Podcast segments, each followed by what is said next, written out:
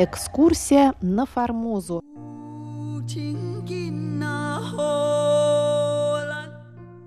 В эфире рубрика «Экскурсия на Формозу» у микрофона Мария Ли. Мы продолжаем знакомиться с книгой Валентина Лю «Экскурсия на Формозу. Этнографическое путешествие Павла Ивановича Ибиса». Книжка вышла в прошлом году в издательстве «Весь мир». Ссылку вы можете найти в описании к этой передаче на сайте русской службы МРТ ru.rti.org.tw.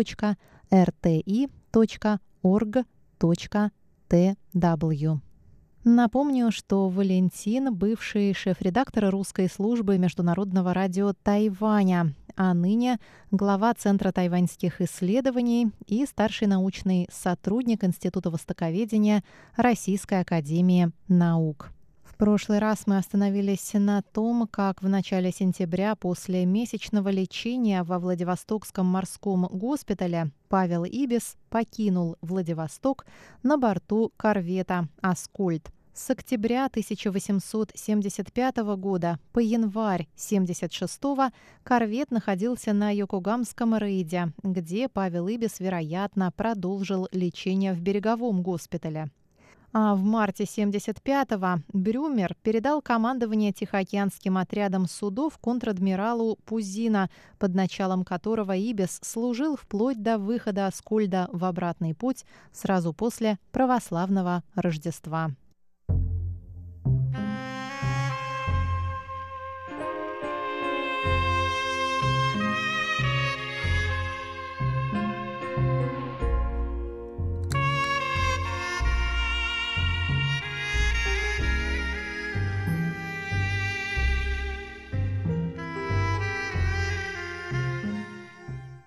Утром 8 января 1876 года корвет «Аскольд» покинул Йокогаму для следования на родину. Из Йокогамы он прошел с короткими остановками через Гонконг, Сингапур и Аден, миновал Суэцкий канал и 27 марта, всего через два с половиной месяца с начала похода, прибыл в Порт-Саид на Средиземноморье.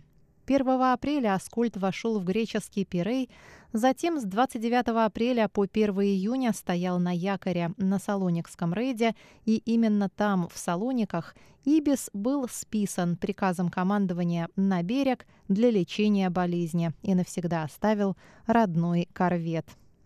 Согласно записи в журнале о кругосветном плавании корвета «Аскольд», в период с 4 октября 1972 по 1 июня 1876 года Ибис провел в заграничном плавании в общей сложности 1283 дня и еще в стоянках на якоре 23 дня. Таким образом, прапорщик был списан на берег по болезни задолго до возвращения корвета из кругосветного плавания в Кронштадт, не сумел вернуться на родину и был послан на заграничное лечение не из России, а прямо из Средиземноморья. В официальном рапорте на имя управляющего морским министерством от 1 июня 1876 года начальник отряда судов в греческих водах контр-адмирал Бутаков ходатайствовал о предоставлении Ибису двухмесячного отпуска с сохранением морского довольствия для лечения на минеральных водах в Австрии и проведения необходимой операции в одной из клиник Вены. Так закончилась почти четырехлетняя корабельная служба прапорщика корпуса флотских штурманов, пораженного в расцвете лет каким-то тяжелым, неизвестным в ту пору и, как оказалось, неизлечимым заболеванием.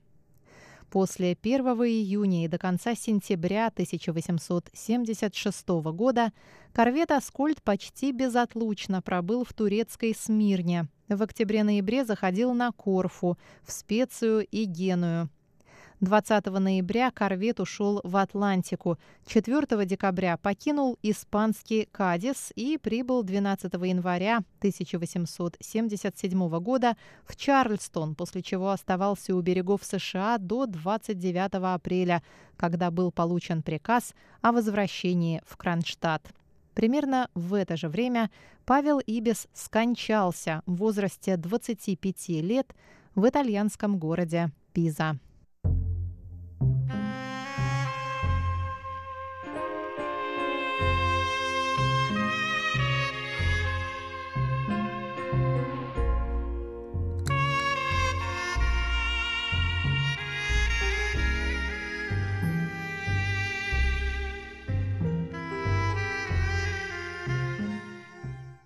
А теперь мы переходим к третьей главе книги Валентина, которая называется «Загадочная болезнь и смерть Ибиса.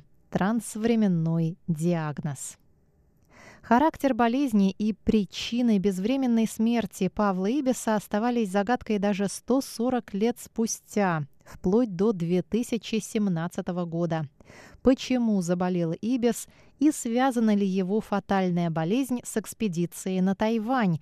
Что это была за болезнь и можно ли было спасти жизнь молодого офицера? Именно на эти вопросы отвечает третья глава книги Валентина.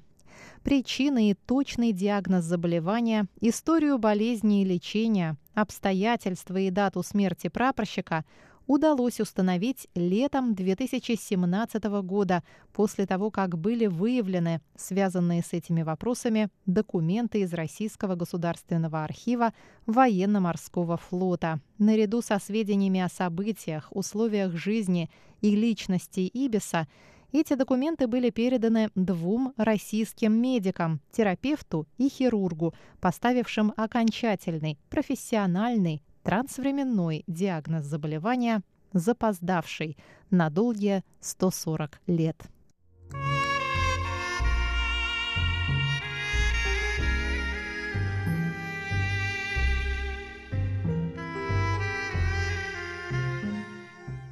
Михаил Фалкович Чегринский, первый исследователь биографии Ибиса, выявил на основании архивных данных отдельные даты и факты, касающиеся болезни прапорщика, а также высказал предположение о его смерти от абсцесса легкого. Далее цитата. Продолжавшиеся четыре года плавания Аскольда окончилось для Ибиса трагически. В июне 1876 года он тяжело заболел. Лечение во Владивостокском госпитале не дало результатов, и после прибытия Аскольда в Кронштадт Ибиса отправили в Австрию, надеясь на скорое выздоровление. Однако болезнь, вероятно, абсцесс легкого, продолжала прогрессировать, и в апреле 1877 года Ибис умер в Пизе, куда переехал из Вены. Конец цитаты. Приведенные сведения воссоздают самую общую картину событий, но все же они фрагментарны и отчасти ошибочны, отмечает Валентин. Например, Ибис не мог заболеть и лечиться во Владивостоке в июне 1876 года, так как корвет «Аскольд» вышел из Йокогамы в Европу 8 января 1976 года и на обратном пути уже не заходил во Владивосток. Лежать во Владивостокском госпитале Ибис мог лишь годом ранее, во время двух заходов корвета во Владивосток весной или в конце лета 1875 года. Вопрос о датах лечения на берегу окончательно снимают записи в вахтенном журнале Аскольда. Поскольку лечение на корвете не помогало, больного перевели на берег. Согласно записи вахтенного офицера, 4 августа 1875 года прапорщик Павел Ибис был исключен из судовой порции и отправлен со стоянки на рейде Владивостока в числе прочих больных. А всего это было 12 матросов, 2 офицера и иеромонах Аркадий на берег в лазарет для лечения в морском госпитале. Вторая запись в судовом журнале за подписью судового врача коллежского советника Генриха Федоровича Трибе сообщает, что в госпитале Ибис провел на лечении 33 дня с 4 августа по 6 сентября 1875 года. Подробнее об этом мы поговорим в следующий раз в рубрике «Экскурсия на Формозу». С вами была Мария Ли. Пожалуйста, оставайтесь с русской службой Международного радио Тайваня.